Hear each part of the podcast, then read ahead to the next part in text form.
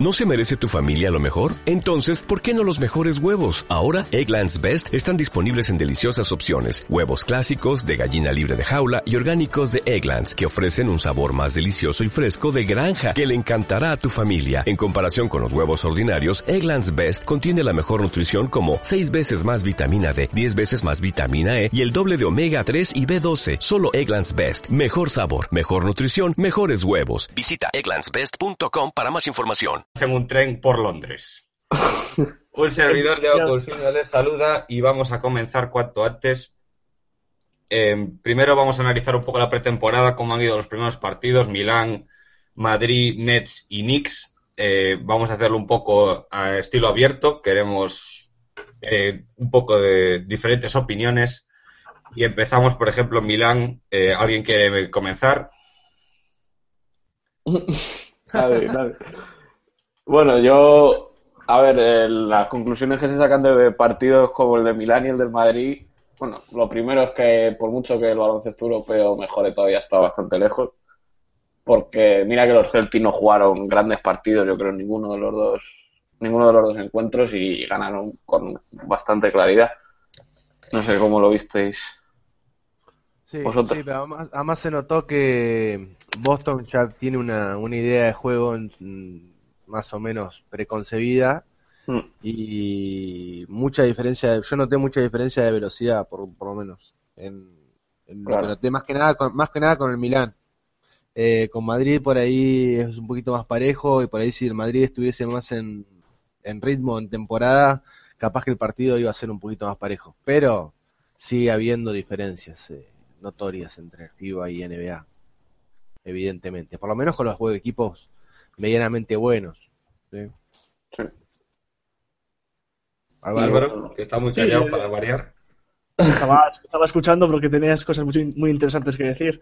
Eh, contra el Milano sí que hubo mucha, mucha diferencia. Yo supongo que, que física, el físico se notó, los Celtics llevaban frescos y contra el Madrid un poco de lo mismo. El Madrid llega muy cansado, o sea, llegó muy cansado al partido y los Celtics, pues, pues el, en esos dos partidos europeos, pues sorprendió, la verdad. A mí me sorprendió mucho también la química del equipo, porque mm. viene gente, o sea, bueno, llevaban ya un tiempo juntos, pero gente nueva que ha entrado, como Lee, Amir, se han adaptado bien, los rookies se han adaptado bien y se ve que hay muy, muy buen rollo, el, el ambiente para, para llevar un mes que llevan juntos todos, pues es muy, muy bueno.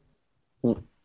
Y yo, creo que lo, positivo de estas giras igual es sacar esto, ¿no? Que, sirven para unir y para crear un, no sé, una sintonía de grupo que, ayude durante toda la temporada. Y para que Suri coma menos. o que coma mejor. Mejor que coma mejor. Dieta lo, tienes más controlado para comer. Dieta mediterránea. Sí, ha salido, ha salido por alguna página que, que en tierras europeas han hecho ya una intervención a nivel dieta y ejercicio porque porque no, o sea, porque no podía ser así. Aunque bueno, de esto ya hablaremos con, con, Sergio más adelante. Ahora quiero centrarme un poco en cómo hemos visto, en tierras, eh, sobre todo contra Milán y Real Madrid, como habéis dicho, era una prueba más que nada para lo típico de la NBA de los partidos globales, hacer afición, eh, lucirse un poco entre los fans. No era tampoco nada una prueba dura, pero sí que lo pasamos con buena nota 124-91 contra el Milán, dominando el partido, último cuarto ya sacamos a los reservas, y 111-96 contra el Real Madrid, sobre todo con muy buenas defensas de Smart y de, y de Bradley, sobre, sobre todo JC Carroll. JC Carroll acabó fatal hasta, hasta las narices. Sí, le llegaba a todos los tiros, Bradley. No, lo que dijo Stevens. No, no le podía dejar ningún metro porque Carroll las, las enchufa. Es que a mí, me, a mí me sorprendió me sorprendió mucho el nivel defensivo de, de los, esos dos primeros partidos, muy engranados. Eh, se, se llegó bien a las rotaciones, capaz porque los otros equipos son, más lentos, evidentemente. Eh, y se llegaron bien a las rotaciones y, y se marcó se marcó bien y lo que más me llamó la atención fue la comunicación entre ellos, entre los mismos jugadores si yo tuve la, posibilidad después de ver la repetición de los partidos en, por el League Pass y se escuchaba, Publicidad encubierta. Publicidad. que, nos, que nos rebajen el precio, que está muy caro. no somos medio oficial de la NBA. Igual la pago la aplicación, así que no pueden decir nada. Pues, pues, eh, lo que decía es que se escuchaba claramente los gritos entre los jugadores y la comunicación defensiva realmente me llamó la atención, más que nada pues un equipo nuevo. ¿sí? El año pasado por ahí se lo veía a Steven marcar una y otra vez el, los movimientos defensivos y esta vez me llamó la atención poderosamente que entre ellos es un buen síntoma, ¿no? Entre los jugadores eh, marcándose las ayudas y bueno, marcando el ice en los momentos que... Ice, ice. Sí, en los momentos que se tenía que ejecutar. Ya después vamos a hablar más en desarrollo con, respecto a esto, pero me llamó poderosamente la atención eso y lo bien que se movió la pelota, sí, en ofensiva. Sí, muy y cosa que no se ha visto en los últimos dos partidos. sobre todo en, ayer. Eh, sobre todo, sobre todo ayer que fue un desastre. ayer, ayer lo estábamos viendo Álvaro y yo el partido los dos juntitos por Skype. qué romántico, eh, qué, qué romántico. cosas más bonitas. Salvando a Hunter. para verse. Sí, la verdad que ayer fue un poco desastroso todo. Y a los Knicks se salió todo también. Sí. Ah, pero aún así, eh, es lo, lo, que veníamos hablando con Álvaro. Los Knicks no tienen nada especial. O sea, ni, si queremos, tanto que estamos hablando de vamos a ir a por playoffs, si no nos comemos a los Knicks, apaga y vámonos. vale que estaba fuera Smart, vale que estaba fuera Rosier, pero tampoco. Bueno, y Amir y Crowder solo jugaron la primera parte. Tampoco jugó tanto Carmelo, tampoco jugó tanto Robin López. y no jugó por Singis. Y no jugó por Singis. No, pero bueno, te quiero decir que son partidos de pretemporada y hay que tenerlos en cuenta lo que hay que tenerlos en cuenta a mí lo que me asustó ayer fue lo que lo mismo que me asustó con Nets el otro día, que bueno, habíamos lo estábamos comentando con Yago por, por chat, eh, el partido con los Nets, y lo que no me gustó fue que estábamos estamos llegando tarde a las rotaciones defensivas, muy tarde. Y eh, a los Nets le permitimos muchísimos tiros cerca del aro, muy fáciles, que bueno, no lo pagamos porque son los Nets. Y ayer con los Knicks, que tienen un poquitito más que los Nets, Sí, ayer llegamos tarde a tiros abiertos en. tiros abiertos, los, triples, no sé cuánto tiró de tres en Nueva York ayer, pero. me acuerdo que yo, hablando, porque, a ver, sinceramente, la plantilla de Knicks, pues no me la, no me la conozco, y cada vez que nos metían un triple decíamos, ¿este quién es? Y buscábamos en la aplicación de, la NBA a ver quién era, y decíamos, joder, ¿y este tío? Joder, el, Clinton Early nos, nos, nos estaba dando unos viajes, sobre todo hubo un par de entradas, un pasillo por el centro de la zona impresionante. y eh, sería un poco de, de la, rotación la rotación de dentro. No, es la rotación, la rotación, la rotación defensiva. Ayer, ayer claramente en dos o tres jugadas que nos entraron por el centro de la cancha. Pero por el centro de la cancha. Y lo primero que tenés, bueno, ya eh, por ahí me meto ya en, la cuestión defensiva. Eh, pero bueno, después lo, explicaré más adelante, por ahí más, más profundidad. Pero si, si entregamos el medio de la cancha o el eje de cancha, como, como se dice en lenguaje basquetbolístico, si nosotros entregamos el medio de la cancha, estamos, estamos listos porque la, defensa se colapsa.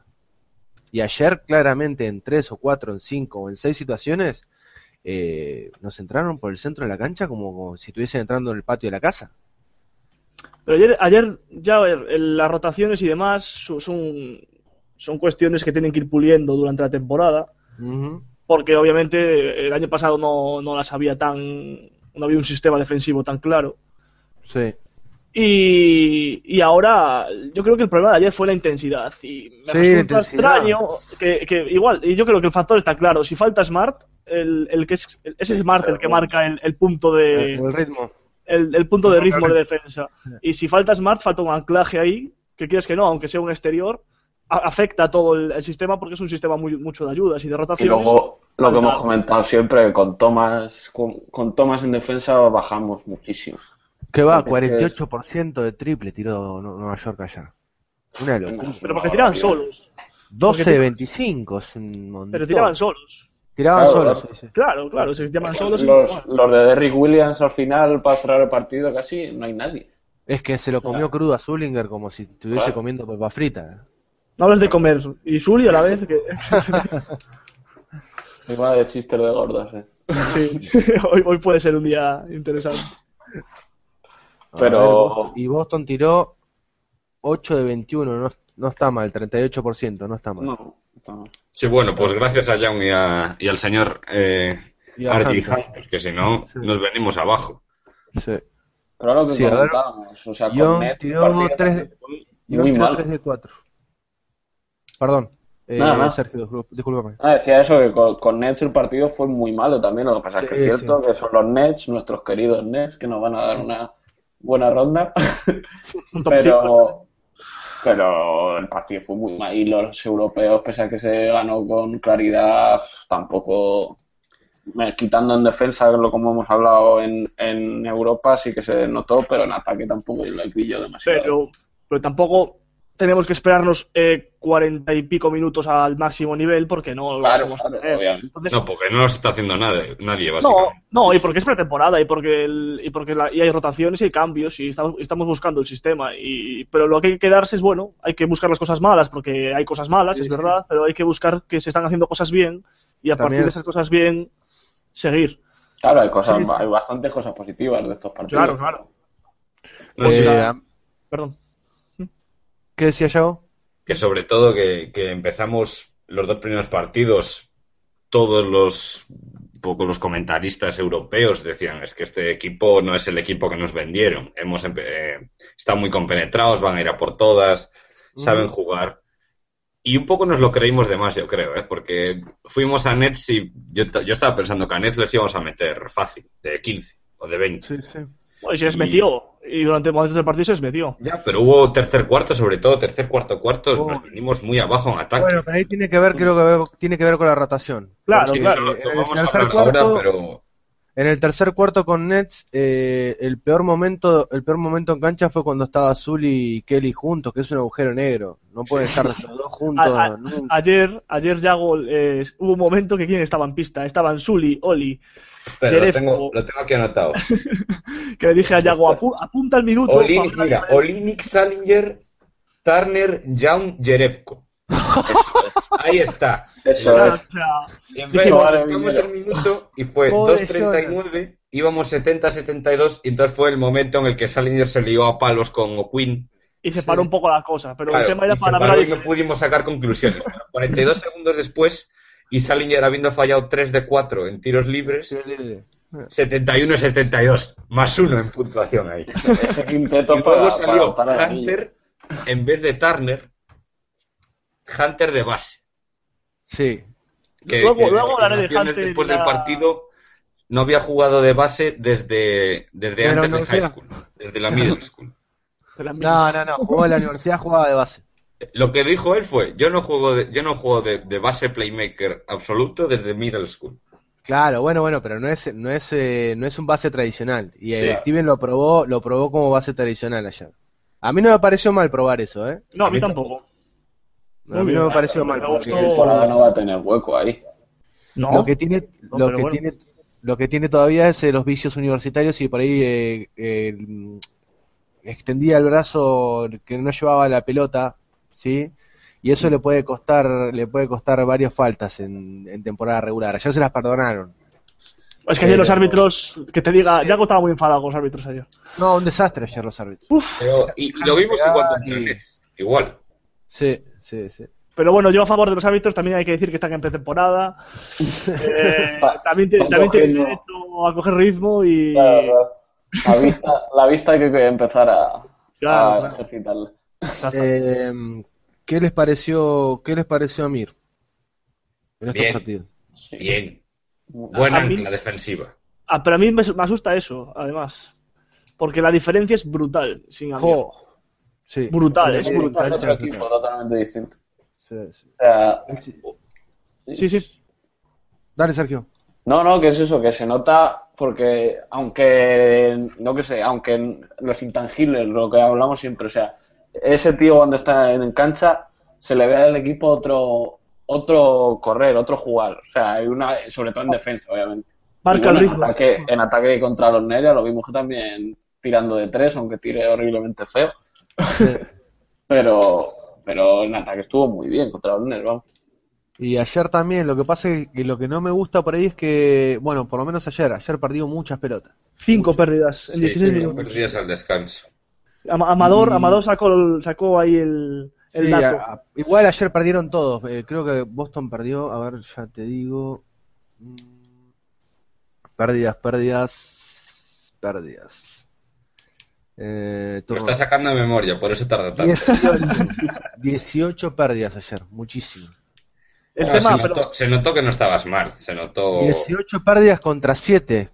Nueva York no perdió la pelota. y ahí 7 pérdidas, siete pérdidas de Nueva York y te das cuenta que la intensidad defensiva de Boston fue paupérrima. Sí, no, no hubo presión al pase tanto como por ejemplo contra el Madrid. Es que ahí, sí que podemos decir lo de Smart de... No se ven las estadísticas. Al final sí que se ven las estadísticas. se nota cuando le pega un grito, como dijo Javi el otro día, le pegó un grito a Mir, creo que fue contra Milán o sí, mm. que fue contra el Milán. Le pegó un grito a, David Lee o a Mir de para que defender, no sé qué. Es un tío segundo año que se lo diga todo un señor veterano interior. desde, el pabellón se, le veía. O sea, en cada jugada le ves que, está hablando con todos y ordena más que, más que nadie. Es, el espíritu de KG. O sea, yo he, visto un vídeo ahora de los Minnesota, de Minnesota Timberwolves, Mm.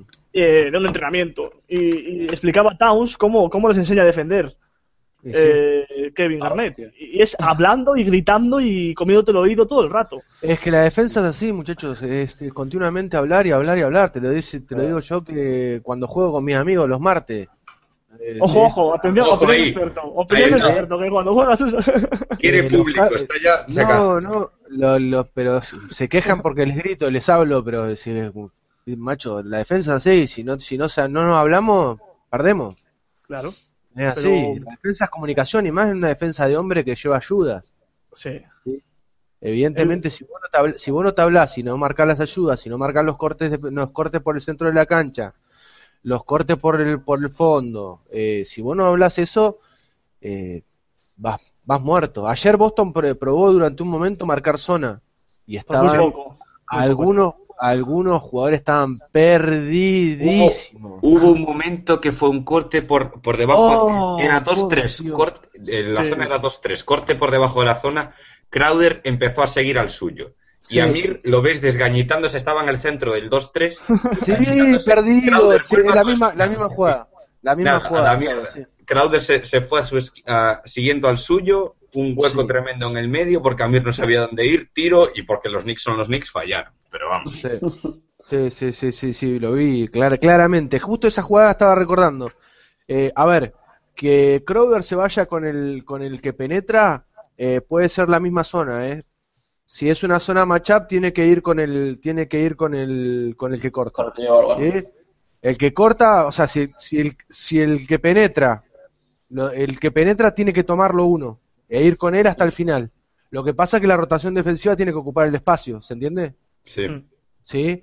Eh, pero Amir estaba, pobre, se ve que en su vida marcó zona. Estaba mirando para todos lados como diciendo, ¿y ahora dónde me paro? sí, sí, sí, perdidísimo, pobre. Y guarda porque eso es algo que eh, a Steven le gusta mucho, y le gusta mucho cambiar eh, zonas, entre zonas y hombre, entre defensa y defensa. Le gusta practicar ese tipo de, ese tipo de, de cambio defensivo para despistar al contrario, ¿sí? Te defiende una, una, una o dos posiciones zona y a la, a la, a la, otra te cambia a hombre, eh, te cambia a hombre con presión o... Sobre todo para, para, para paliar un poco que no tengas grandes defensores al hombre. Eso mentalmente le cansa también, porque no sabes, cada jugada tienes que pensar por dónde, y eso es importante. Romperle el ritmo, sí. Tal cual. Yo lo que, por ejemplo, los que mejor los veo, los que mejor los ves marcando zona, te das cuenta que, por ejemplo, Linic en la zona está, se maneja como pez en el agua, sí, pero eso tiene que ver con, que también eh, ha, participado mucho en FIBA y se ve que está más acostumbrado a la zona, sí, no, no se pierde. Es más, lo veo mejor marcando zona o Linic que marcando hombre no es difícil, ¿eh? Poco se está hablando de, lo bien que, está jugando Linick, ¿eh?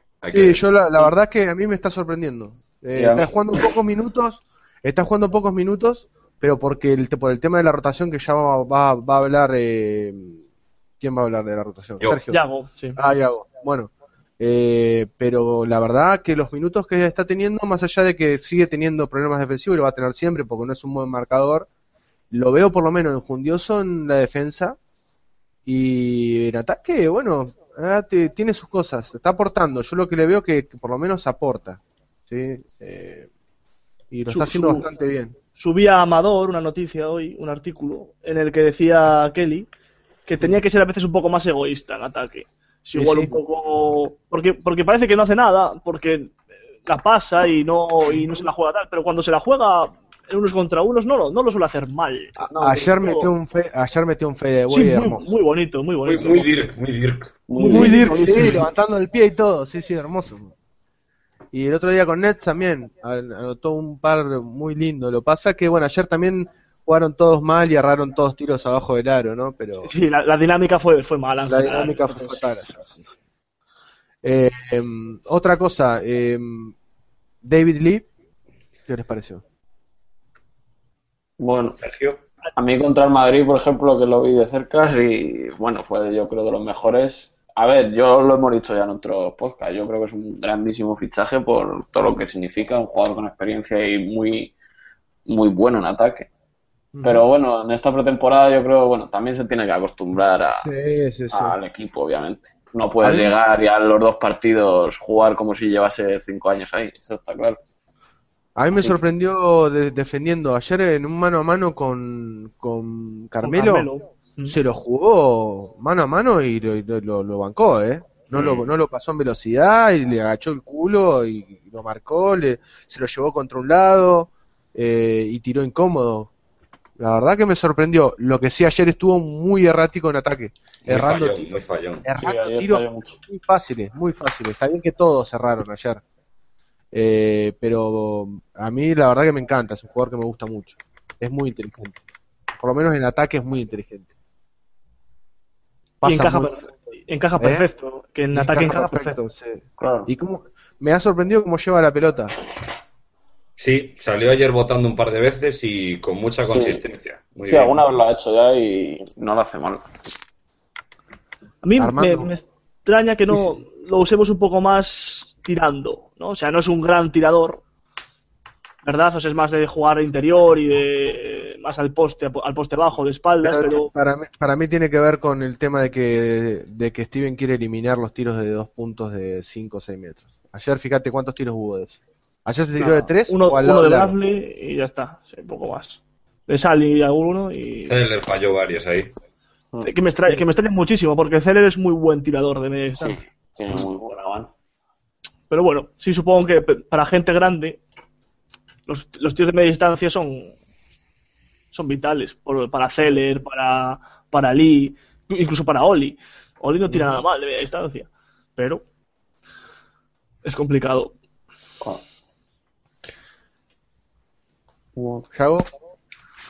Eh, yo, pues, la verdad que podíamos pasar ya a la defensa, ataque, análisis ya concreto, porque yo creo que ya en eh, pretemporada ya hemos dicho un poco todo lo que queríamos decir. Bien. Eh, nos quedamos con que buenas sensaciones en los primeros dos partidos. Estos dos últimos, ya con equipos americanos, nos hemos venido un poco abajo. Y también, bueno, quiero decir que sobre todo ha habido mucha lesión, mucha rotación, mucho.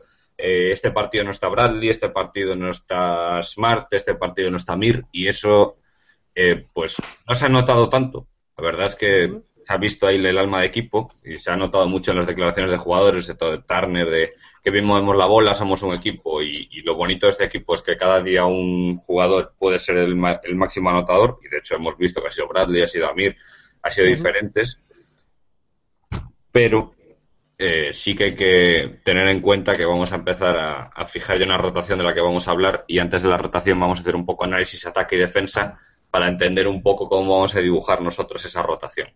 Así que, Andrés. Bien, bueno, eh, voy a arrancar por ahí hablando del aspecto defensivo un poco para que se entienda eh, cuál es el sistema que, utiliza Stevens.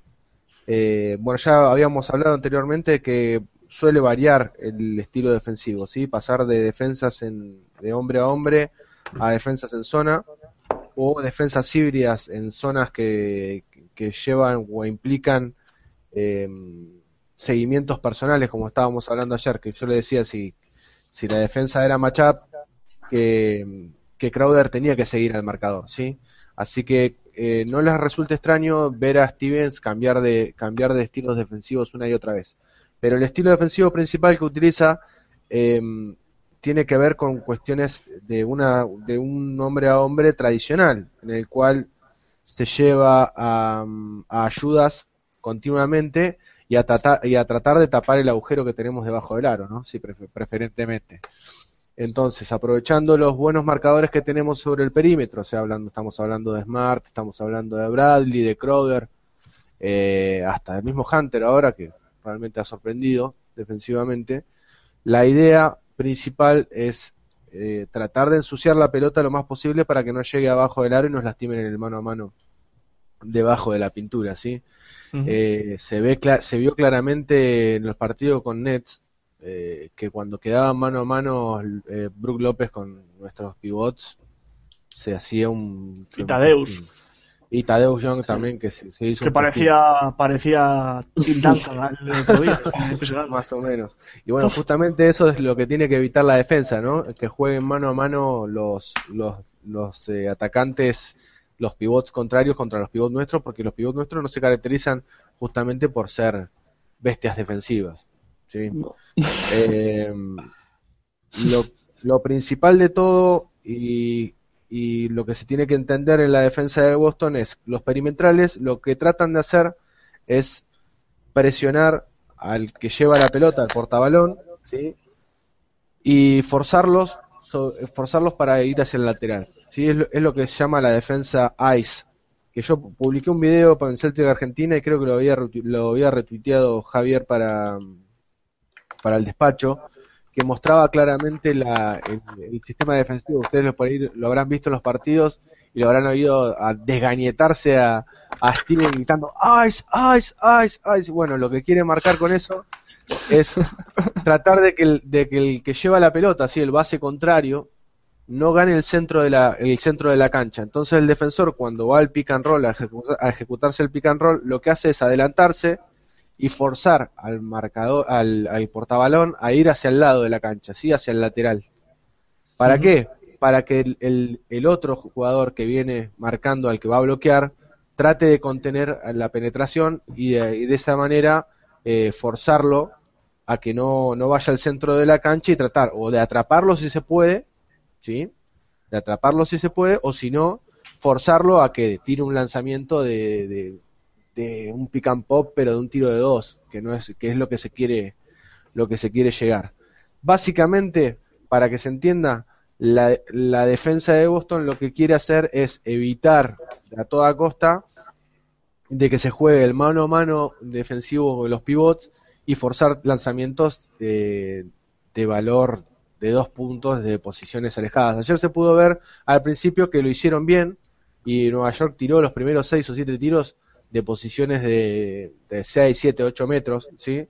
Que es lo que, de, sí, 6 metros más que nada, que es lo que se quiere. ¿Para qué? Para evitar el triple también y para evitar el, el, el punto, eh, los puntos abajo del aro. Lo que ocurre que ayer la rotación defensiva fue paupérrima y no se llegó nunca al triple, ¿sí? No se llegó nunca al triple. Sí, una cosa, Andrés. El tema mm, con la defensa ICE y la defensa de Stevens es que hay jugadores en el equipo que no, no encajan para nada en ese tipo de, rotación. ¿Cómo que? A ver, ¿quién? da nombres. Ya sé quién. señalar ahí. Venga. Atención, eh, lo voy a decir, ¿eh? Sí. Salinger. El tema... Bomba, ¿eh? Pero no, es... no, pero eso sí es real. Es real. Es, es, no, yo no, no, es solo Salinger. El tema es jugadores que no llegan a una rotación clara. Cuando Andrés nos explicó en privado, ¿no? Nos dijo, mira, tengo un vídeo explicando la defensa ICE, que por cierto lo acabo de poner en comentarios en el vídeo de YouTube, por si alguien quiere ah. verlo. Lo acabo de, acabo de hacer un comentario y lo he puesto ahí el vídeo. Eh, hay rotaciones, hay esta defensa ICE puede ser en, un espacio más pequeño o un espacio más largo. hay, eh, rotaciones de ICE que Salinger nunca va a llegar. O sea, no, llega más que, nada, cuando el pick, el pick es alto. Claro, cuando, el pique es alto. Se, ejecuta casi sobre la mitad de la cancha. Y el problema es que la NBA ahora, muchísimos. No, no, que eso, que con lo lento que es el pobre. Ah, claro, sí, sí. el, problema es que ahora con, con, con la NBA parten muchísimas jugadas del pick and roll frontal. Muchísimas jugadas. Y. Sí. Sí, no, dime, dime, sí, No, no, no, no, está bien, que con un horn o con un o con un pick and roll tradicional, con cualquiera de las pero, dos. Pero, frontal, o sea, el, el, pick and roll frontal. ¿Qué pasa? Que obviamente los, los equipos hacen scouting y obviamente los equipos dicen, joder, voy a ir voy a hacer el pick and roll para que para ir contra el hombre que me, peor defiende estas situaciones. Entonces van a hacer el pick and roll con el hombre de, de que esté cubriendo Salinger en ese momento. con el hombre que no sea Amir, básicamente. Bueno, con, el hombre, con, el hombre, que sea. en las finales de la NBA, los Cavaliers contra los Warriors, los pick and rolls se hacían contra, contra, contra Curry por, algún, por una razón. Y sí. Porque era el, peor, entre comillas, defensor del equipo. Para dejarle a LeBron con, con ventaja. Bueno, quiero decir, es un problema es un problema. Porque no, no, no, se le ve capaz a Salinger de, de corregir ese, ese, defecto, porque no es un defecto de teórico, ¿no? Es un defecto físico y no, y no, lo, no se le ve posible. Yo no lo veo posibilidad de cambiar. Y hay que tener en cuenta, hay que tener en cuenta algo eh, con respecto al, estilo de, al estilo, a este estilo, a este estilo de defensa, ¿sí? Es que cuando eh, las, las pelotas van hacia, hacia un lateral, ¿sí? Y el que, el, el que ayuda es el no el marcador el marcador principal la defensa se colapsa por lo tanto se tiene que cubrir la posición que deja libre la persona que va a ayudar se entiende entonces cuando se producen ese tipo de desplazamientos en la zona se requiere de movimientos de pies muy rápidos y se requiere como estaba diciendo Álvaro de jugadores que se desplacen a través de la zona de manera muy rápida por ejemplo no sé Amir eh, por ejemplo Miki por ejemplo, Bradley, Smart, bueno, Crowder, todos los perimetrales. Ayer me sorprendió muy bien eh, Turner haciendo esto. Que Turner no es un no es un gran marcador, pero en una en una cuestión equipística, eh, equipística, en una cuestión de equipo, disculpen, en una cuestión de equipo y en rotaciones buena, buena palabra se acaba de inventar ahora sí, acabo de inventar una palabra. En la rotación defensiva lo ha hecho bastante bien. Pero lo sí, el colapso lo tenemos cuando se cuando tenemos jugadores pesados en cancha. Jerebko es un tipo que también lo hace muy bien. Pero cuando hay, cuando tenemos jugadores pesados eh, en una rotación de defensiva que requiere de mucho movimiento, ustedes van a ver continuamente y se observan las defensas de Boston en que jugadores llegan casi corriendo y con el brazo extendido al tirador. Eso tiene que ver con las, eso tiene que ver con las rotaciones defensivas. Si ustedes siguen a un, a un jugador, van a darse cuenta que va cambiando de posiciones dentro del esquema defensivo y tiene que ver justamente con eso, con tratar de cubrir los espacios vacíos que se producen cuando se dan las ayudas defensivas. ¿Sí? No, es nada simple la defensa. No, no es, no es fácil, no es fácil de, para una persona que no jugó al básquet, eh, no es fácil seguirla. ¿sí? Por ahí alguien que ha jugado al básquet le resulta más sencillo porque son es, es una marcación hombre tradicional, no hay nada, no hay nada raro. Lo que ocurre que cuando se ocupan espacios vacíos, eh, si, una persona que no está acostumbrada, no tiene el ojo acostumbrado, pierde la, noción de dónde están los jugadores. Y, digo simple para jugadores que no están tácticamente acostumbrados a, hacer estos sistemas en, NBA. Es complicado decir, mira, yo tengo a este tío, normalmente, este es mi hombre, y tú vas a cubrir a este hombre hasta que termine, hasta que te sientes en el banquillo. Y dices, no, pues ahora que tienes que moverte para este lado, cubrir el espacio, y son, son como eh, automatismos, ¿no? Sí. Que el tiempo, que el tiempo se hará. Pero eso, claro, eso se va a ganar con la experiencia, es como todo. Si la primera vez que lo haces o la primera vez que lo haces desde hace muchos mucho tiempo, de primera no te va a salir perfecto, obviamente, eh, para eso está también la pretemporada. un caso un caso particular, por ejemplo, es al que se lo veía perdidísimo en este tipo de rotaciones era Young. Hmm. Y últimamente los dos los dos partidos en los dos últimos partidos por lo menos lo he visto hacer las rotaciones muy bien defensivamente. Bastante mejor de lo que, por lo menos no se le veía perdido como antes. Eh, y justamente que tiene que ver con ese tipo de automatismo. Creo que en Kentucky se marcaba, marcaban zona. O el tipo de hombre que marcaban al tener, al tener pivots eh, tan determinantes debajo del aro, no necesariamente tenían que hacer tantas ayudas. ¿sí? Hmm. y por ahí se tenía que preocupar más por su hombre y no, y no hacer tantas eh, ayudas defensivas. Eh, ¿quién, ¿Quién estaba en Kentucky con Young de pivot? ¿Se acuerdan? No. Estaba Randall. Ah, estaba Randall, claro. Y estaba. Randall y estaba quién más. Había otro pivot. Young solo jugó un año. Pero lo miro en un momento. Claro, porque Anthony Davis ya había. Bueno, no sé. Ahora mismo no. No, no, no. Bueno, pues, bueno tendría. Puede que Stein. Stein estaba jugando ya, ya esa, yo creo. A ver, voy a mirarlo. Sí, Stein ya estaba. Pero bueno, sí, yo ya te entiendo, sí, lo que quiero decir. Se entiende, lo, que quiero decir. Cuando hay un pivot, eh, cuando hay un pivot que defiende, vamos a poner, eh, si Boston tuviese a Gobert, por ejemplo, debajo del aro. No, Gobert no que es francés, ponga de Andre. Bueno, o a de Andre Jordan, por ejemplo, las rotaciones, las rotaciones defensivas no tendrían que ser tan, tan drásticas. Pero, pero, pero porque los, porque tienes un factor corrector interior que, te corrige, que, o sea, que el, problema es que estás dependiendo de una persona. O sea, no, no, el tema es que estás diciendo de, mira, tú ah, no, tienes que hacer tu trabajo del todo bien porque tienes a un señor que te va a ayudar al lado. Y es lo que pasa con Amir cuando está jugando. Amir cubre un espacio brutal eh, jugando en defensa. Con Smart. O con Smart. Pero bueno, en, el caso de los hombres grandes es más visible, ¿no? Por decirlo de alguna manera. Lo es más. cubre la zona, ¿no? Y es como. Al final, como la pelota va a llegar ahí, pues es como que lo ves más, más claro. Y con Amir.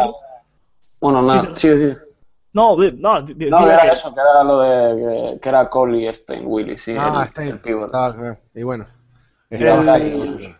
bueno, pues está bien, Stein es un pivot interior bueno. Y, y decía eso, que, que Amir cubre mucha pista, muchísima pista, y, y, hace muchas ayudas, y se nota. Y, y, para esta defensa viene muy bien. Salinger cubre mucha más pista y aquí nadie le está dando ningún Salinger cubre mucha más pista parado. que no, es lo mismo. ¿eh? No se puede negar que cubra pista. Em, lo que otra cosa que quería agregar por ahí es que eh, otro que, que, colapsa la defensa de Boston es, es Thomas. Sí. Porque lamentablemente con su altura, sí, eh, tiene que imprimirle mucha más intensidad e ir más sobre el hombre, más arriba, de lo que hablábamos con Álvaro el otro día. Que eh, Thomas tiene que ir más sobre el jugador, o sea, presionarlo más arriba. Muchos riesgos. Mucho, y todo eso toma mucho riesgo con respecto a que después, cuando tenga que ayudar, esté más lejos de las posiciones de, ayuda. ¿Se entiende lo que digo? Cuando cuando el, jugador tiene la pelota, Thomas tiene que ir muy sobre encima porque si no, eh, y presionarlo para poder robar, para poder tratar de forzar un robo de pelota o un mal pase. Si Thomas le, le flota a ese jugador, eh, indefectiblemente va a perder por una cuestión física, ¿sí? Eh, más que nada porque por lo general los atacantes que a, a los cuales se enfrenta Thomas son mucho más grandes que él en tamaño. Entonces, una cuestión de un, mano, de un mano a mano se lo llevan hasta abajo del aro tranquilamente. Y el otro problema fundamental de Thomas, discúlpame Álvaro, es que si Thomas está flotando en la defensa, o sea, no está la pelota sobre el jugador al cual está marcando, él está haciendo, eh, él está haciendo la ayuda sobre el eje de cancha defensivo, o sea, la pelota está sobre el lado contrario al que él está, cuando tiene que cuando tiene que recuperar por ahí tiene que recuperar contra un hombre más grande y ahí va a perder y se produce un, colapso defensivo. Lo, que te iba a decir ahora sí. Sí sí. Por eso eh, Thomas también es un agujero negro en ese sentido más allá de todo lo que aporte ofensivamente. Lo, que, lo que te iba a decir Andrés era el, el tema de Thomas que cuando tiene que hacer la ayuda al, tirador abierto, no es lo mismo que te venga un, señor de dos metros con el brazo levantado a que te venga un, uno de unos setenta y pico, con los brazos como un tiranosaurio rex. Entonces, No, no, no intimidas y aunque llegues a la ayuda en, en el momento correcto, por decirlo así, el tiro va a, ser, va a ser bastante más fácil que con un tiro de dos metros. Es que le tiran por encima. Claro, ese, ese es un problema. y además, ¿cuántas veces la temporada pasada eh, había fases de los partidos que era todo atacar a Thomas, el equipo Y atacar al poste, sobre todo. Claro, claro. Y nos han Williams al poste contra él, lo a cualquiera al poste. Mm. nos, han metido puntos de esa forma, vamos. Eh, con los Cavaliers llegamos incluso, eh, la solución que encontró Stevens me acuerdo que fue cambiar los emparejamientos y ponerlo con un, jugador que en, ofensivamente no, no produjera mucho, como era creo que era Samper, incluso, incluso con, para simplemente para decir, mira, pues por lo menos te pongo con alguien que no... Sí, que no tiene mucho Va a hacer mucho, mucho daño, ¿sabes? O, para intentar paliar un poco ese daño. Bueno, creo que en sí la, la, defensa, no sé si ha quedado claro el concepto defensivo, digamos. Eh, si no ha quedado claro, lo comentáis que Andrés lo vuelva a explicar encantado. ¿eh? está el vídeo, está...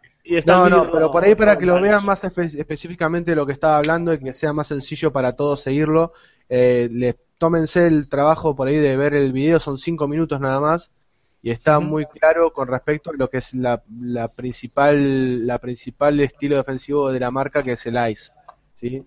Está en eh, comentarios. Y, está bastante claro, está en comentarios, así que lo pueden ver y para que se, entienda mucho más lo que yo estoy explicando acá, por ahí sin una sin un soporte visual es muy difícil por ahí que se entienda, pero bueno, la idea era que, que haya sido algo para que se pueda se pueda entender más que nada cuando observen los partidos de Boston y puedan entender por ahí un poquito más la, defensa.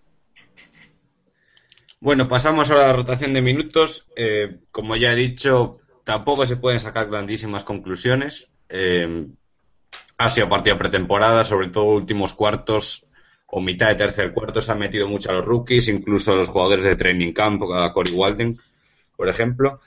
Y no podemos decir del todo eh, esto va a ser así pero lo que a mí me parece, visto lo visto, es que los titulares van a ser Crowder, Lee, Amir, Smart, Bradley. Aunque ha habido muchas lesiones y no se puede confirmar del todo, mm. parece que Crowder va a, va a partir de titular y Turner va a salir de suplente. Yo quería, por ejemplo, a Turner de titular. Y sí que se va a ver mucho eh, los primeros titulares no estoy yo tan seguro que podamos producir en ataque contra los cinco titulares del equipo contrario.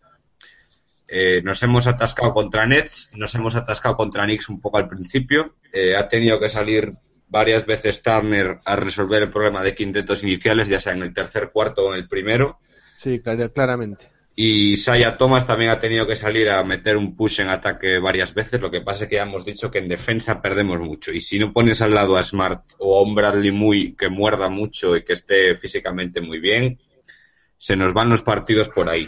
Y ya lo, ya lo dijo David Lee hace poco. Eh, tenemos que, que, buscar quintetos que nos den 8 o 9 minutos de altísimo nivel, que podamos separarnos un poco en el, marcador y que no empecemos perdiendo los partidos como hacía Boston muchas veces el año pasado y teníamos que estar ahí detrás, tirar de banquillo y sacarlos un poco con defensa muy dura.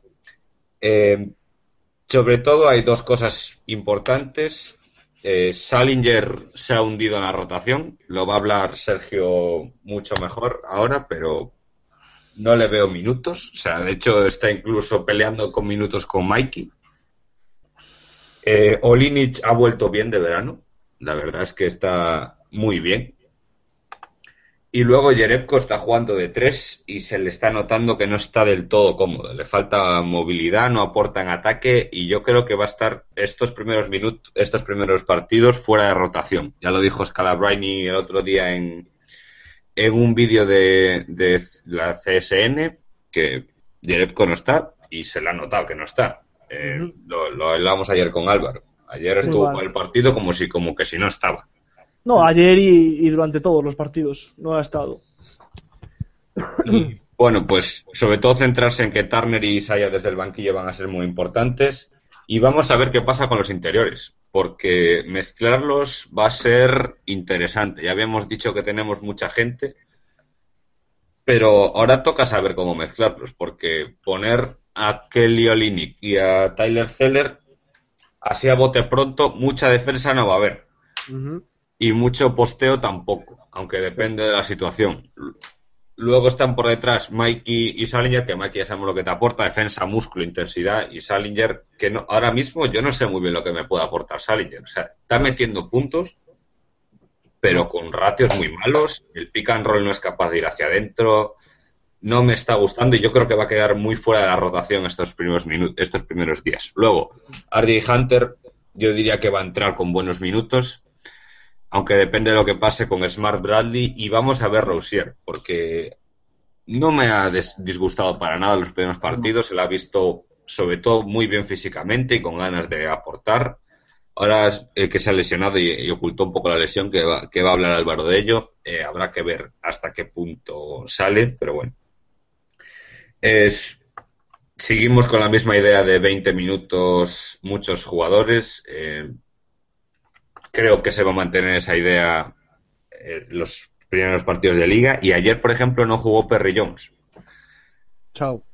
Puede que lo vayan a cortar o no. Salinger dijo que, oiga Salinger, eh, Brad Stevens dijo que la semana que viene va a tener oportunidades. Estos próximos partidos va a tener oportunidades. Pero es que ayer ya aún se jugó muy bien. Y parece mentira que lo diga yo, pero jugó muy bien. O sea, el listón no estaba muy alto, pero jugó muy bien. Metió muy bien desde fuera, aportó en ataque y quieras que no, necesitábamos puntos en los momentos en los que aportó y aportó muy bien, sí señor.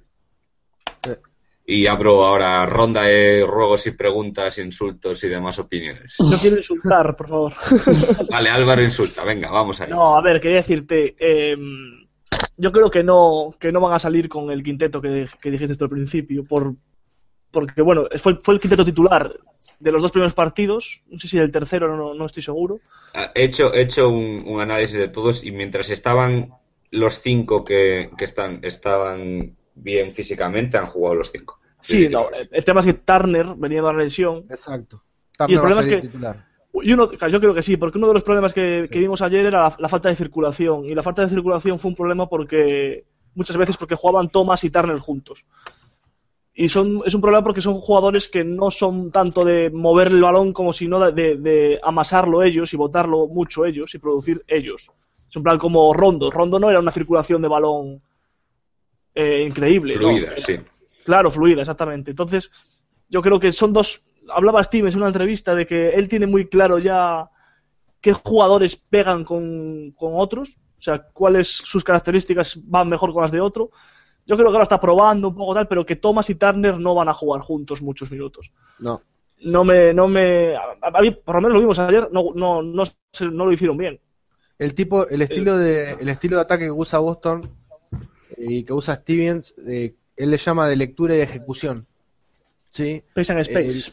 Exacto. Lo que, lo que hacen es, el, el base lee la defensa que hay y en base a la lectura de, que, de juego que hace el base, le da mucha, le da mucha decisión al, al portabalón, ¿sí? En ese, en ese sentido. Porque tiene que tomar la decisión, leer la, leer la defensa y ejecutar en base a la, a la defensa que se está, que está teniendo enfrente. Y si se fijan, lo que hace, lo que, lo que, lo que tiene que lograr, no hay un sistema de ejecución, tiene dos o tres jugadas de, de sistema, no, no hay mucho sistema. Steven no utiliza mucho, mucho sistema como un equipo tradicional de FIBA, por ejemplo, para que entiendan. O por ejemplo, para, para que se entienda más, los Spurs, por ejemplo, que tienen varios sistemas de ejecución para jugadores en particular.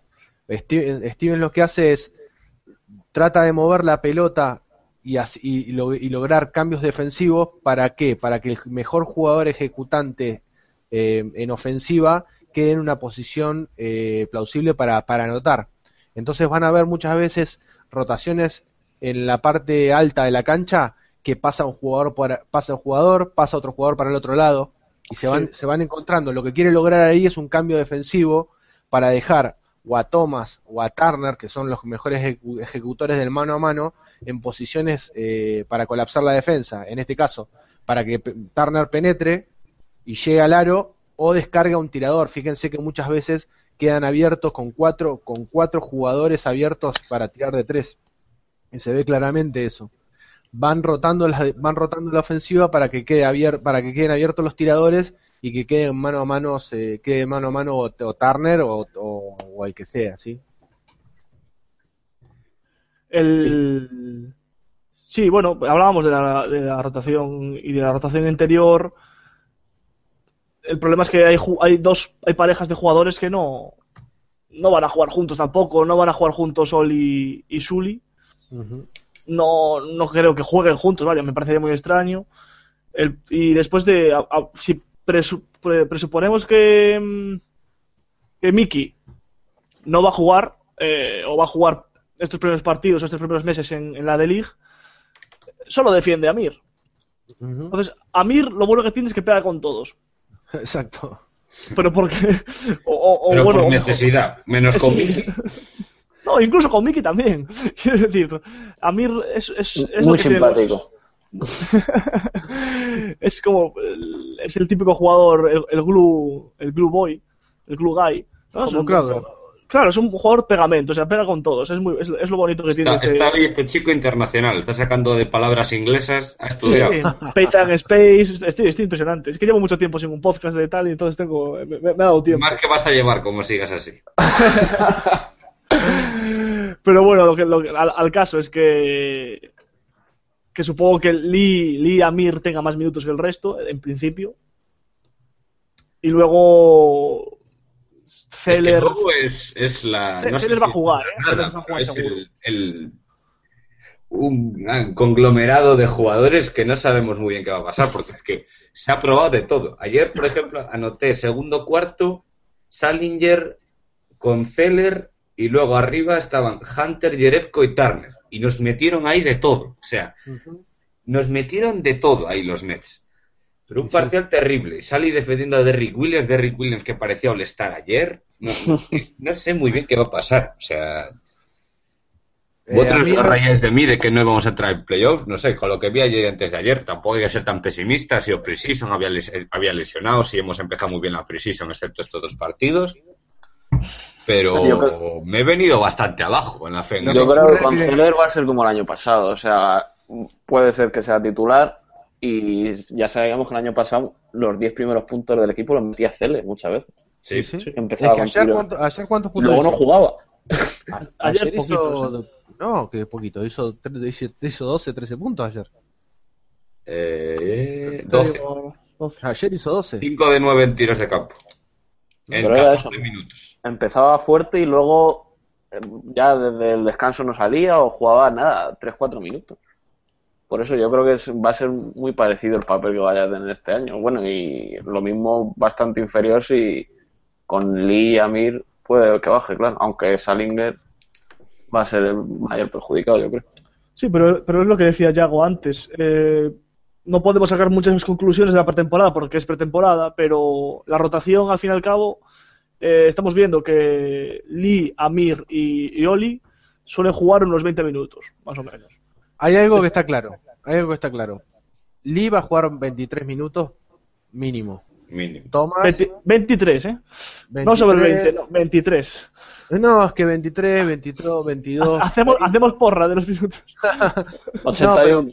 hay, jugadores, hay jugadores que van a superar, hay jugadores que van a superar los, los 25 minutos, 23 minutos, claramente. ¿sí? Lee, eh, Amir, Thomas, Bradley, Smart, y todos esos jugadores, eh, eh y, esos son los jugadores que van a, y después vamos, va, va a ir probando eh, Stevens. El tema es que vamos a ver eh, hasta qué hasta qué punto el tema de la rotación larga no termina no termina perjudicando eh,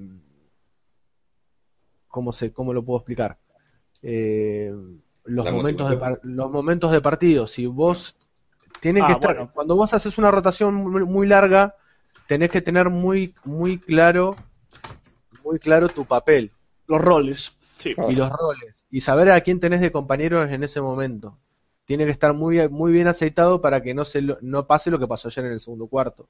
O lo que pasó el otro día en el tercer cuarto con los Nets. Que tuvo que sacar Turner la caballería y empezar a meter jugadas que no debería tener que meter Turner. Exacto, pero bueno, yo creo que, Stevens lo tiene bien, lo tiene claro. ¿eh? O sea, yo según lo que he leído y demás declaraciones de, en esta pretemporada, que él sabe y se ve, se sabe quién, quién juega bien con quién juega bien, quién, quién, pega con quién pega y, y yo creo que no va a haber mucho problema. El tema de la rotación larga es egos y demás, que quiera jugar más o que en un momento esté caliente. Pero yo creo que Stevens sí que puede, sí que lo va a hacer bien, va a llevar bien ese tema.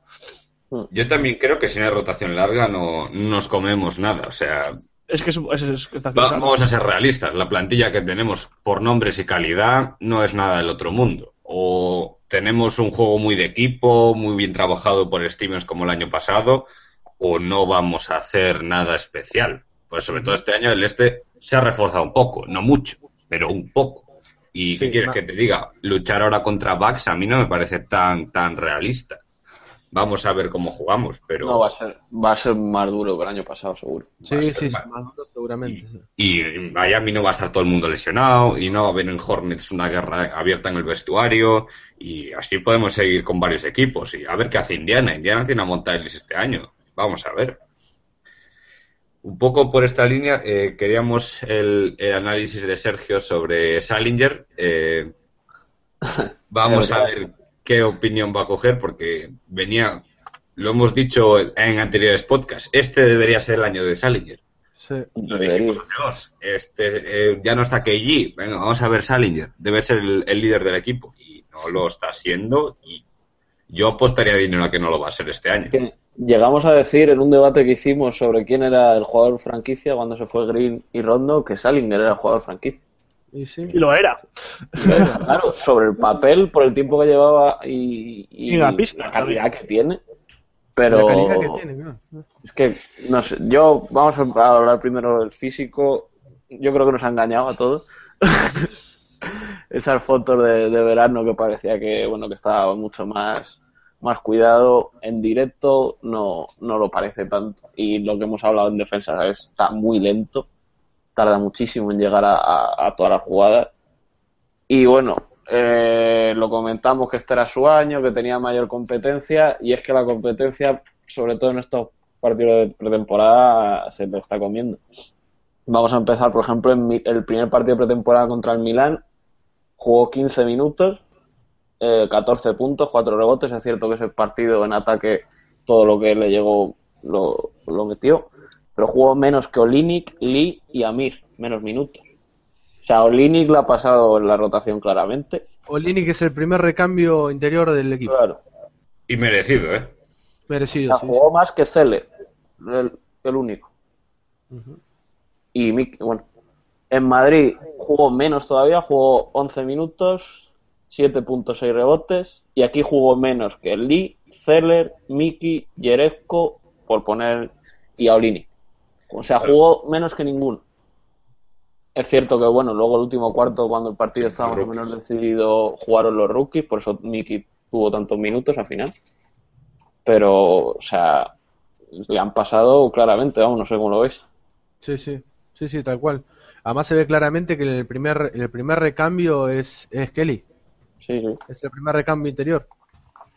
O sea, el único que yo creo que estaba detrás es, es Mickey y ya veremos. Sí. O sea, seguramente en principio jugará más a Linger, pero como siga el ritmo que. Porque es que no va a tener mucha más oportunidad. Luego también. No, no, es que Miki los minutos que ha jugado ha mostrado lo mismo que vimos en la Summer League. Está bien que no, no ha estado, no se ha enfrentado todavía a los jugadores titulares, ¿no? Y siempre que ha, que ha tenido que salir a, a cancha, lo ha hecho con la banca contraria, ¿no? con la banca o con lo más profundo de la banca contraria. Pero que ayer metió dos tapas que fueron increíbles. Una la, una la tiró casi hasta la mitad de la cancha la pelota. Sí. Y la otra contra el tablero fue monstruosa. Esa fue, mejor. Fue brutal. en, el, en el partido contra Nets, por ejemplo, son 12 minutos, 3 puntos, 2 rebotes. Y horrible en defensa. Y eso, y menos que Amir, Zeller, Kelly otra vez. Y ayer, bueno, ayer 19 jugó algo más, 5 puntos, 10 rebotes, pero ayer jugó horrible. Bueno, pero es que jugó más porque que... jugó con los rookies. Se le vio último, último rotación. eso, es, eso es, la, eso es la, lo que hay que sacar de ahí. Estabas jugando con los rookies. O sea, fue el interior que más jugó ayer, ¿eh? Menos, eh, detrás de Lee. Lee fue el único que, que jugó más que él. O sea, jugó más que Mickey, jugó más que Olini, pero son cinco puntos de rebotes y, y, la sensación del partido que hizo. Una, pregunta, chicos, a ver, ¿y qué haríais vosotros? Es que yo me quedé, me quedé realmente frío cuando lo vi, eh, vi el, post, el podcast, el mini podcast que había hecho Shai King con, con Carialis. Son dos periodistas de, de, Boston, por dos, dos, de los periodistas de Boston más conocidos. Y sí. King diciendo que está completamente fuera de forma y lo dijo así, y yo me quedé helado. Porque que lo diga Jay King tan abiertamente, yo había, había estado buceando por los blogs eh, de Boston y escuchando los, escuchando los podcasts de, escuchando los, los podcasts de, mm, del Garden y varios de, los que son de Celtic Blog y de Celtic Life y los blogs lo mataban a Celi, lo mataban a Soli. Y digo, bueno, deben ser, deben ser los bloggers y no debe ser tan así para los periodistas.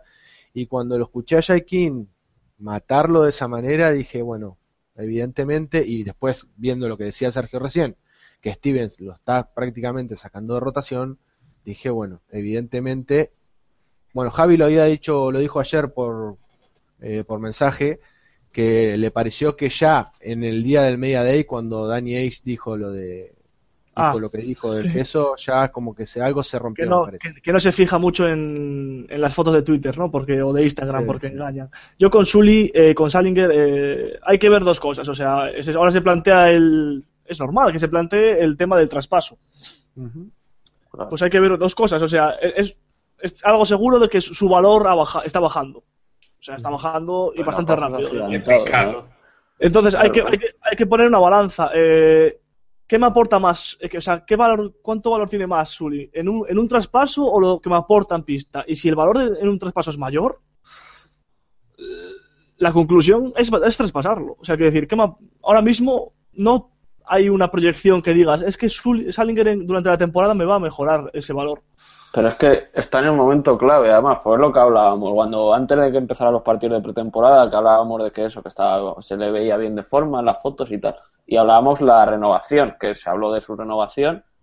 Y es que ahora mismo, como que esa, esa conversación ya ha quedado de otro lado. O sea, viendo cómo está jugando, ahora mismo yo no le renovaría. Yo. Bueno, han ampliado el plazo, ¿no? Hasta noviembre, o sea, primeros de noviembre o así, para, para la ampliación de los rookies de los rookies, de los del contrato de 2011.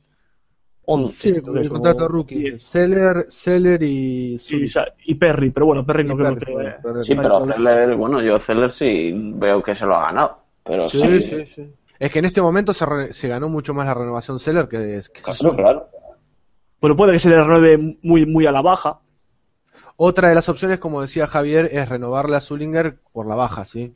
Puede ser. Zullinger no, no va a querer renovar por la baja. Pues, pues ahora sí tenemos otro caso Tristan Thompson, ¿sabes? Yo creo que esto va a ser, se le va a renovar y como no es pabile, en febrero ya no, ya no está. O sea, se le buscará cualquier tipo de salida porque no sé, tampoco, bueno, claro, es que también, a ver qué traspaso, la temporada es muy larga, Inch ya sabemos mm. que le gusta el movimiento, así que tampoco podemos dar nada por seguro, pero vamos, yo ahora mismo no le veo hueco. Es que están comiendo los rookies, que es lo que veníamos diciendo. Y, tiene un, Se confunde en el concepto, Sully, yo creo. Quiere decir, o sea, tiene un, culo enorme. es verdad. no, tiene, un, culo enorme. tiene mucho, mucha, mucha masa y, juega, juega a, 6 metros del aro. Dice, métete para abajo. Eso tiene que ver también con una cuestión de, una cuestión física. De movilidad, sobre todo. De movilidad, exacto. Porque Zullinger, eh, te das cuenta que cuando él está eh, fino, eh, va bajo el aro a pelear. Pero mm. cuando se empieza a cansar, empieza a tirar de posiciones de 6 o 7 metros. Ayer O'Quinn le metió una tapa. sí, a tiro. El, movimiento, fue, le amagó y el, movimiento creo que se vio de, lo vio Xiao Min en China.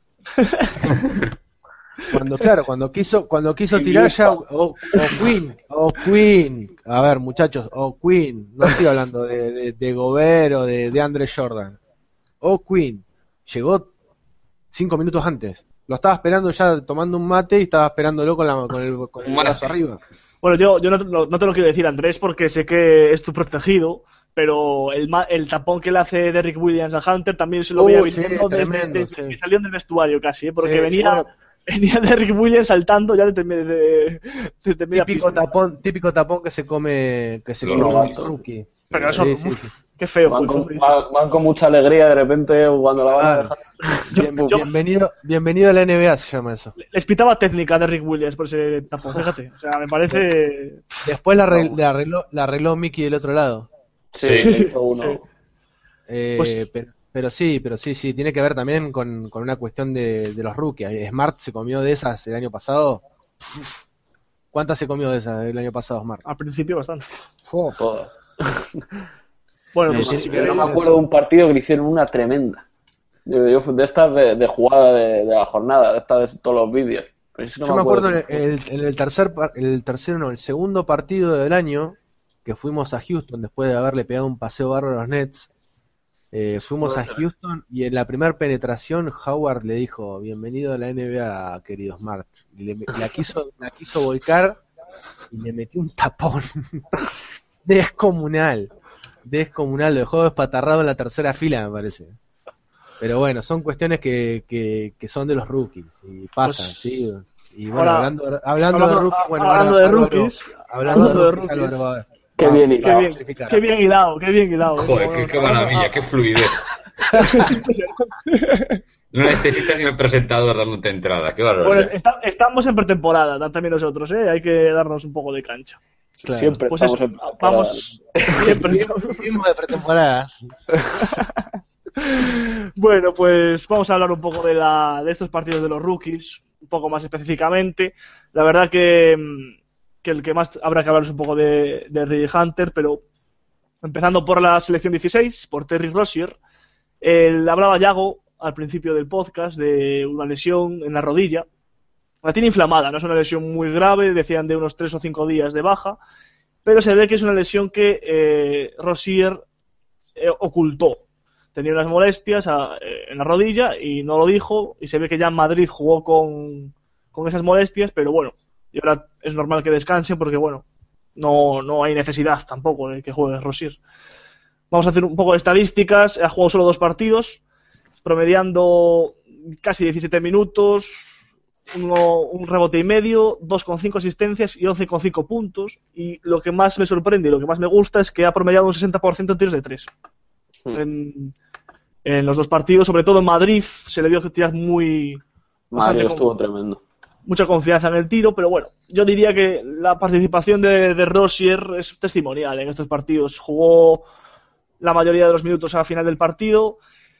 Contra el Milano se le vio muy nervioso y muy precipitado, que también es algo que es inherente a su juego, ¿no? Que es un jugador súper nervioso y muy eléctrico, pero sí que estaba acertado en el tiro, no, no ha tenido malos porcentajes y en, más, más en contra el Milano, en defensa me sorprendió que no, no se adaptó bien a la defensa de Stevens. Y, y, Rossier no lo entiendo por qué, porque en, en Louisville, en Louisville eh, jugaba en zona. Porque justamente por eso. En la universidad, en la universidad se permite, ¿no? En, la, en, en NCAA sí se puede jugar zona estricta, en la NBA no. Y, y me extrañó porque porque Rossier no, no se adaptó muy bien, no sé qué pensáis vosotros de, no, los partidos justamente, justamente por eso, no es lo mismo marcar zona que marcar hombre, ¿sí? Y los las rotaciones en, en la zona y en una zona tradicional de estilo FIBA o de NCAA, eh, NCAA o, eh, son distintas. Y no es lo mismo no es lo mismo hacer una rotación defensiva en hombre que hacer una rotación defensiva en, en en zona, ¿sí? No es lo mismo hacer la rotación que tiene que hacer en, hombre que en zona. Y le, lo que yo me he dado cuenta que por ahí le cuesta una cuestión de desplazamientos laterales que son distintos a cuando uno marca zona, porque los jugadores como dos están marcando hombre, por ahí el contacto es superior, ¿sí? Entonces por ahí eso le cuesta, pero no, yo creo que lo va a corregir, lo va a corregir tiene la, la, facultad física para hacerlo, digamos. No, no, creo que es una cuestión de costumbre nada más marcando, creo que cuánto estuvo, dos, dos años marcando zona en, con el Louisville. Dos. Y es, y bueno, y el, La sombra de Pitino nos vuelve a atacar. Nos, vuelve a atacar La sombra. Siempre sale Pitino, ¿eh? Pitino siempre está presente. como pero además en todos los podcasts lo nombráis, es, es una obsesión con Pitino que no es normal. ¿eh? Es un tumor que tenemos. Eh, pero no, tiene, para mí tiene que ver con eso, una, una cuestión de costumbre. Creo que cuando se, cuando ya esté más tiempo marcando el estilo defensivo de hombre que, que usa Steven, lo va a corregir. Pero sí, sí, ese, yo lo he notado también. Voy, voy a hacer un, inciso de estos que nos gustan un poco a nosotros. ¿Sabéis que eh, se ha denunciado a Louisville porque en los reclutamientos eh, del instituto y demás usaban, usaban señoritas de compañía que cobran dinero para reclutar a los jugadores. como en la película esta, la de Ray Allen, ¿cómo se llama la película? Ah, la otra, eh, Jesús... Sí, pero bueno, la película... Eh, Higo, Train, ¿no? Sí, que cuando le llevan a la universidad que le meten ahí en una habitación con... Pues, pues bueno, pues digo, Pitino, digo, el señor Pitino ha reclutado a Rossier porque creo que estaba a base de putas. Bueno, oye. oye, ahí normal. está el ¿eh? Yo hubiese fichado enseguida. Con ese bombazo cerramos la... No. Yo hubiese fichado enseguida a mí si me metí en una trampa así. bueno, vale, derecho nomás. bueno, pues después de, este, del, dato curioso, eh, pasamos con, con Jordan Mikey Jordan Mikey ha sido el rookie que menos ha jugado de todos. Porque, bueno, ya veníamos hablando de que es el que más difícil lo tiene, ¿no? Para entrar en la, en la rotación. Ha jugado una media de 10 minutos, casi 4 rebotes, un tapón por partido y 6 puntos. El, y parece un poco parecido a Rossier. El Mickey ha jugado prácticamente los últimos cuartos enteros. O sea, salía al final del cuarto y decían, chico, júgate a toda tú el final del cuarto y dan 12 minutos prácticamente seguidos. Menos el primer partido ha sido así, ha jugado 12, 12 y 12. Y, pero bien, o sea, Mickey, Mickey ha demostrado que si hace las dos o tres cosas que sabe hacer bien, que es defender, rebotear en cierta medida y, y pick and roll y demás y ser intenso, pues, pues puede tener sus minutos. Es efectivo, es un jugador efectivo porque la verdad que ha producido bastante en el poco tiempo que ha jugado estos partidos. Y encaja bien en la defensa de Stevens. O sea, es un corrector bueno, se, tiene mucha movilidad y puede que sea. me parece que más útil que incluso que en defensa que Oli. Lee. Celed igual no tanto, pero Oli, Oli Lee Salinger sí que es más útil Mickey en el apartado de defensa. No sé cómo lo veis vosotros. Sí, sí, sí, sí. Eh, además se vio, se vio claramente. Lo que me sorprendió a mí es la agresividad en ofensiva que ha tenido en los partidos. O sea, los minutos que ha tenido eh, y se le ve muy con muy buen timing con, con Hunter. Como que se entiende, como que se entiende muy bien en ataque. Eh, la verdad que me ha sorprendido la más, más que nada la agresividad yendo hacia el aro y no teniendo miedo por ahí de estar rodeado de, rodeado de dos o tres jugadores y, y, jugársela. Y lo ha hecho bastante bien, más que nada el pick and roll. Pues bueno, hablando de quién hacía los pick and rolls con Mickey, para terminar, el último, el, último rookie, el rookie que más yo creo que se merece las palabras bonitas, es RJ Hunter. Porque bueno, nosotros la verdad que, sobre todo por culpa de Andrés, no somos muy, no somos muy parciales, no somos muy, somos muy parciales, no somos muy imparciales con, Hunter, pero bueno, estadísticas en mano, eh, ha promediado 20 minutos, contra Nets jugó incluso 30, o casi 30, eh, ha promediado dos rebotes, tres asistencias, dos robos, un tapón, casi un, casi un tapón por partido y seis puntos. Con, en tiros de tres ha promediado casi un 36% en tiros de tres. No está mal. Bastante bien. Bastante mejor que su última temporada en la universidad. Bueno, por ahí se tiraba. La gente, sí, pero se tiraba bastante más. Lo, iba a decir. El, cambio que más me gusta de Hunter de aquí a la. O sea, de, este, de jugar con los Celtics a la universidad es que está aprendiendo a, a seleccionar muy bien los tiros. Muy bien está aprendiendo a seleccionarlos. Ayer también se tiró una que ya hago casi de la Siria. pero es que eso no, lo entendimos. Eso yo creo que fue algo del, del, banquillo, algo así, porque es que lo veías jugando tan correctamente, no aportando tantísimo, pero jugando con cabeza, moviendo la bola y de repente es un pick and roll, pues no sé, debe ser cuarto cuarto, pick and roll fuera de la línea de tres o algo así, recibe la bola se la pasa por detrás, hace un intento de crossover y se la tira. Tira de nueve metros igual, ¿eh? Sí, a un metro del tiro libre, del tiro de tres, desequilibrado, tirando muy mal. Y con el jugador encima. Y con el jugador encima. Sí. Y, sí, sí, y, con 24, no sé cuántos segundos le deben quedar, pero 18, 16. Sí, 20 y pico, tranquilamente, sí quedaba, sí. Bueno, pues el, eso fue extraño, ¿no? Es, y está bien que eso sea extraño en Hunter, o sea, que, que esto nos sorprenda. No, claro, no, pero... No hay, que olvidarse que es un rookie. No, pero digo que, que, está bien que estas cosas que, que no nos gustaban de él, eh, como los scouting y demás, que no las haga, o sea, que nos sorprenda que las haga. eh, Steven está muy contento, yo tenía un dato aquí apuntado para los, sobre los tiros por partido, en la universidad tiraba 15 tiros por partido, y aquí de momento ha tirado como mucho 8. Y yo creo que también esto es obviamente porque hay, más nivel en su equipo, eso esto está claro, pero yo creo que el hecho de que él se ha dado cuenta de que Stevens, la principal cualidad que le gusta a Stevens de, de Hunter es el pase y su capacidad de, organizar. Entonces se da cuenta de que, porque se, se, le ve, no busca el aro, no busca la canasta, busca a sus compañeros. Y, y la verdad que es uno de, las, de los puntos que más me ha gustado de, Hunter. El típico hijo de entrenador, o sea, unos fundamentos increíbles y una inteligencia en cancha. Pues lo, eh, después del partido de los Nets lo, lo dijo Stevens, que, que eso, que, que hace de todo, que pone el pase donde lo tiene que poner, sabe defender, o sea, es un jugador completísimo. Y en defensa ya te digo, muy bien, llegó, no sé, fue contra Nets, que hizo cuatro robos, y, en defensive rating es de los mejores. Defensive rating es los puntos por partido que... el inglés para Álvaro. No es bueno, joder, es, es, estadística avanzada de esta. El defensive rating mide los puntos los puntos que a un equipo le meten con ese jugador en pista. Entonces, Hunter es el cuarto del equipo con, de los que promedian más de 20 minutos y eso está muy bien. Sí. Está, muy bien, la verdad que sí. Lo que pasa que eh, lo que tiene lo que tiene es que, a ver, no es un gran defensor, le cuesta mucho los, los desplazamientos laterales y contra jugadores más rápidos que él los sufre mucho. Lo que ocurre es que lo suple con lo suple con inteligencia y con los brazos larguísimos que tiene.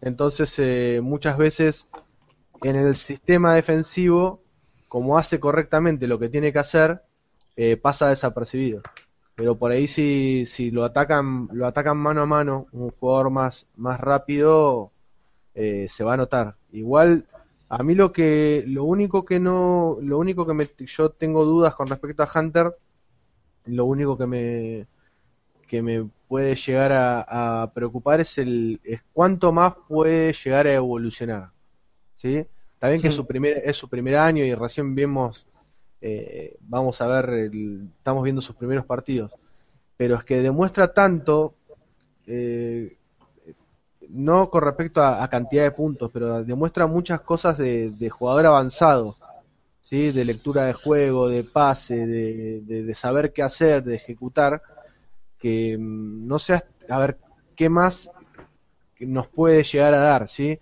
Lo que, tiene que, lo que tiene que trabajar es, obviamente, en el físico, y tratar de buscarse sus, eh, sus tiros, ¿sí? mejorar sus, sus, tiros. De tener, no solamente limitarse a tirar de tres, sino a, tratar de, de, amenazar con una penetración, de amenazar con un tiro de, de, como el que tiene Bradley, de por ahí de 6 metros, de 7 metros, por lo menos para agregarse, agregarle a su repertorio. Si lo logra, va a ser un gran jugador, un gran jugador. Pero es que ya está aportando como si fuera un jugador. Eh, me, tengo la, la misma sensación que tenía con Smart que vos lo ves jugando y no te, no sabes que es, no, o sea, te tenés que te tenés que obligar a decirte que es un rookie. Bueno, pues es un rookie mayor. Claro, bueno, sí, pero pero me refiero a Smart también, vos lo veías y por ahí muchos le caían encima y no se dan cuenta que es un rookie, o sea, porque claro que vos lo, vos lo ves jugar, lo ves desplazarse, lo ves eh, lo ves en, el movimiento de, de, la cancha y te das cuenta que te, da la sensación esa de que es un jugador que lleva tres o cuatro años jugando en la liga. Y no, es un rookie. Entonces por ahí hay que, hay que recordárselo. Yo creo que Celtics Argentina debería poner un tuit a la semana diciendo Hunter es un rookie. ahí queda, ahí queda. Fijado. Dicho, dicho lo cual, eh, toca ahora hablar de los temas más extradeportivos. Eh, el partido Madrid fue un motivo de gran alegría e ilusión para toda la parroquia española Celtic. Bueno, y algo de portuguesa, supongo. Eh, Sergio pudo estar allí con Javi, Javi sigue perdido por, por, Londres adelante, así que vamos a prescindir de él. Eh, Sergio pudo estar allí y hubo una gran reunión con Celtics España, la, mítica Celtics Con que ya va cogiendo cada vez más tirón. Incluso hubo fotos con eh, Wick Rosberg, se llama, el, copropietario de el copropietario de, de, los Celtics, que estuvo en, en Madrid para el, para el, acto del partido. Y la verdad que queríamos un poco de contenido en primera mano de Sergio, del ambiente que se respiró ahí, eh, cómo se pudo hacer. Y la verdad es que la gente, ah, y esto es importante, hubo gente que le fue a decir a Javi que muchas gracias. ¿eh? Así que extiendo a Andrés y Álvaro, porque Sergio estaba allí, esas gracias y nosotros muchas de nada, que lo hacemos encantados. Y, gracias a vosotros por leernos, que es más. Sí, leernos y leernos. Llena mucho más. Muchas gracias, chicos. Sergio. La verdad es que sí, fue un ambientazo, la verdad. O sea, ver todo, todos los alrededores del pabellón con tanta gente con camiseta de los Celtics y, el buen ambiente que había, fotos, eh, pues nuestros compañeros de, bueno, eh, como ha dicho Yago, Celtics España, la, la convención que yo creo que es la cuarta, si no me equivoco, que ya llevan.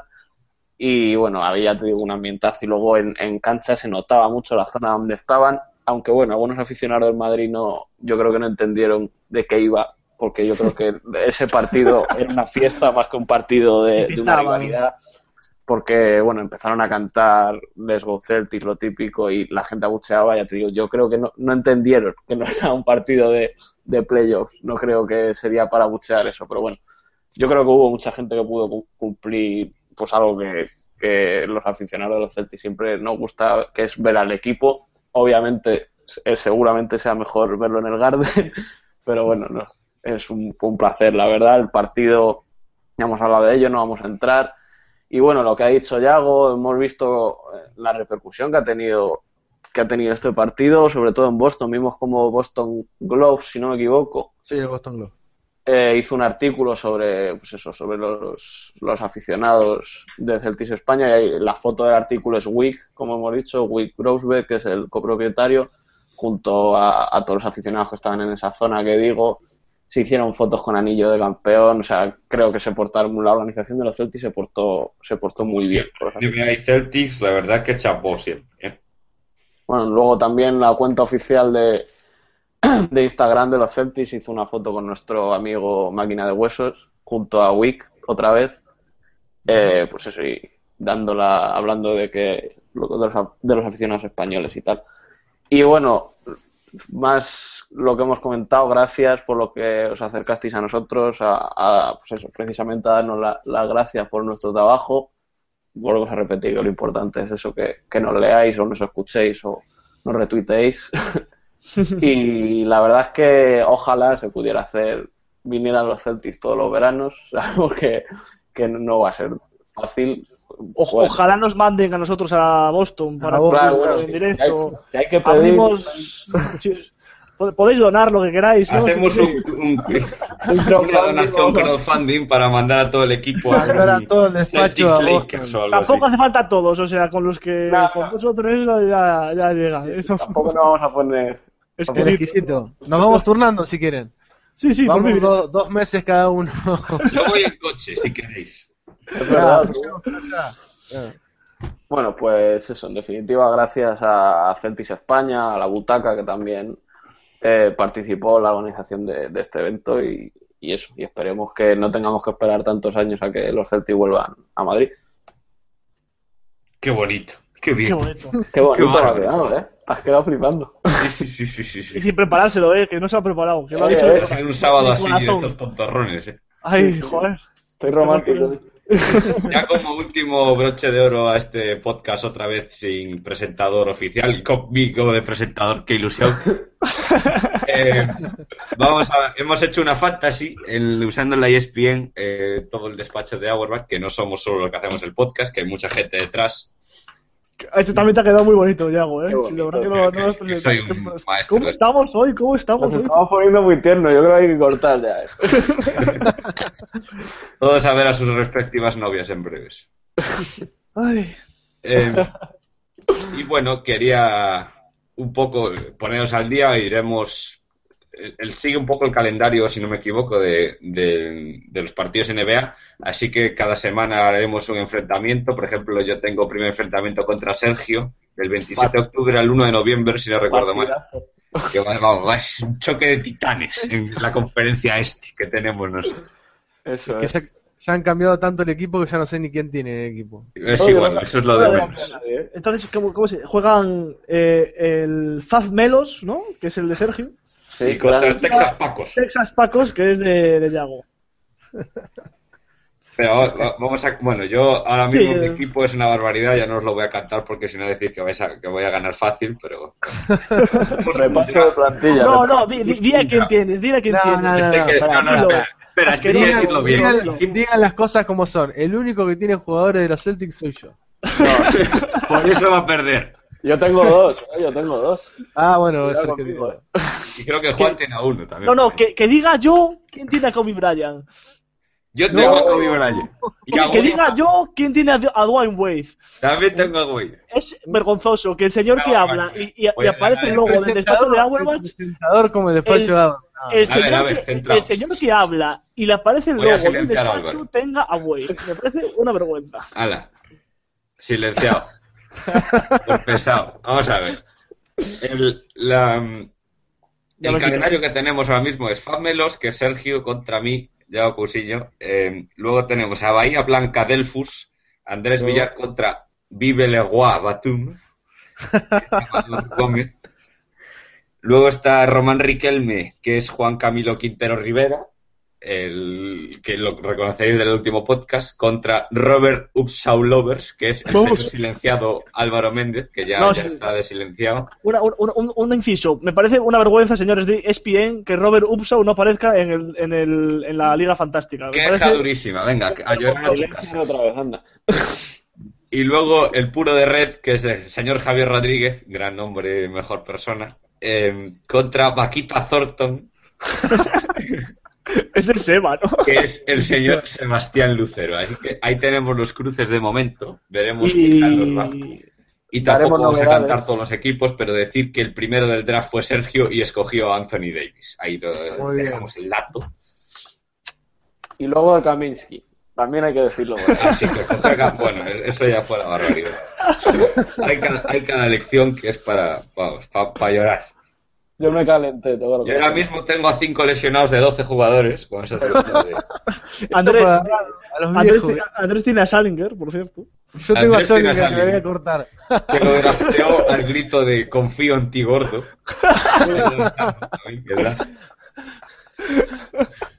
ya me arrepentí, me voy a tener que cortar. Es que aparte de, de, de, agentes libres tenemos a cada barbaridad. Está Robin López por ahí, está Tyson Chandler, o sea que en cualquier momento puedes cambiar a cinco jugadores y aquí no pasa nada. No sé, aquí se ha cambiado lo que hicimos del draft, ha, cambiado todo. Yo no cambia, bueno, yo cambia solo. Yo no cambia a nadie. Yo a nadie tampoco. Yo a nadie tampoco. Me fío de mi juicio. Exacto. Sí, un juicio con Kemba Walker ahí dominando y Tairik. Eso es. Una Y Tairik. Tairik que vale para tres posiciones. Si alguien está jugando en ley ESPN, que tenga en cuenta eso. Vale para tres posiciones ese chico. A ver cómo da puntos ese. Yo igual lo voy a necesitar, voy a tener tanto lesionado que voy a necesitar polivalente. No, sí, además tú coges hombres de cristal como Irving. Porque tengo a Dwayne Wade, Brooke López, Kobe Bryant, Kyrie Irving lesionado hasta junio. Ty Lawson, tienes a Ty Lawson. Y está Ty Lawson que va a ponerse más partidos por, Ese que aporta la normas de drogas que por otra cosa. Joder, y Monta Ellis. Y Al Jefferson, también un chico que como, le, como se rompa algo, se rompe seis meses. Pues nada. Pero eso sí, las medias de puntos son las mejores. No, no el mayor número de partidos jugados, pero las medias de puntos son las mejores. Así que os mantendremos informados con lo que vamos a hacer. Nos hemos emocionado ahora mismo un poco con esto. Pondremos un premio, yo creo, al final de temporada, algo así. Hmm. haremos algo con ese. Viaje a Boston. Estaría bueno, estaría bueno algo con lo que habló Álvaro de Pitino, ¿no? de premio para ganar. a, ti, cómo hacemos, Andrés? ¿Llamamos allí? No, no, alguna, alguna acá tiene que haber. Pasa la factura tú, a la cuenta del despacho. Pasa la factura, vale, paso, vale, paso por, por cuenta bancaria. por cuenta bancaria. Y total, con un par de euros acá en Argentina lo arreglamos, no, no hay problema. bueno, el despacho, el despacho de euros, eh, en los podcasts hacemos una información es impresionante. Joder, qué barbaridad. Bueno, con este bombazo nos podemos retirar. Eh, un placer que nos escuchéis. Eh, volveremos seguramente en dos semanas, lo más probable. No se sabe, porque aquí nunca se sabe, pero lo más probable, ya empezaremos a ver ya partidos de pretemporada más serios, ya empezaremos a ver preparación más seria y 27, no, empezamos el 28 de octubre, si mal no recuerdo. Contra Sixers. Contra Sixers en. Como perdamos el primer partido, mal empezamos. Deja el boli, Diago, por favor, que estás Ay, perdón, chicos. Eh, lo he dicho, un placer, señores, y hasta luego. Hasta luego. Hasta luego, chicos. Chao,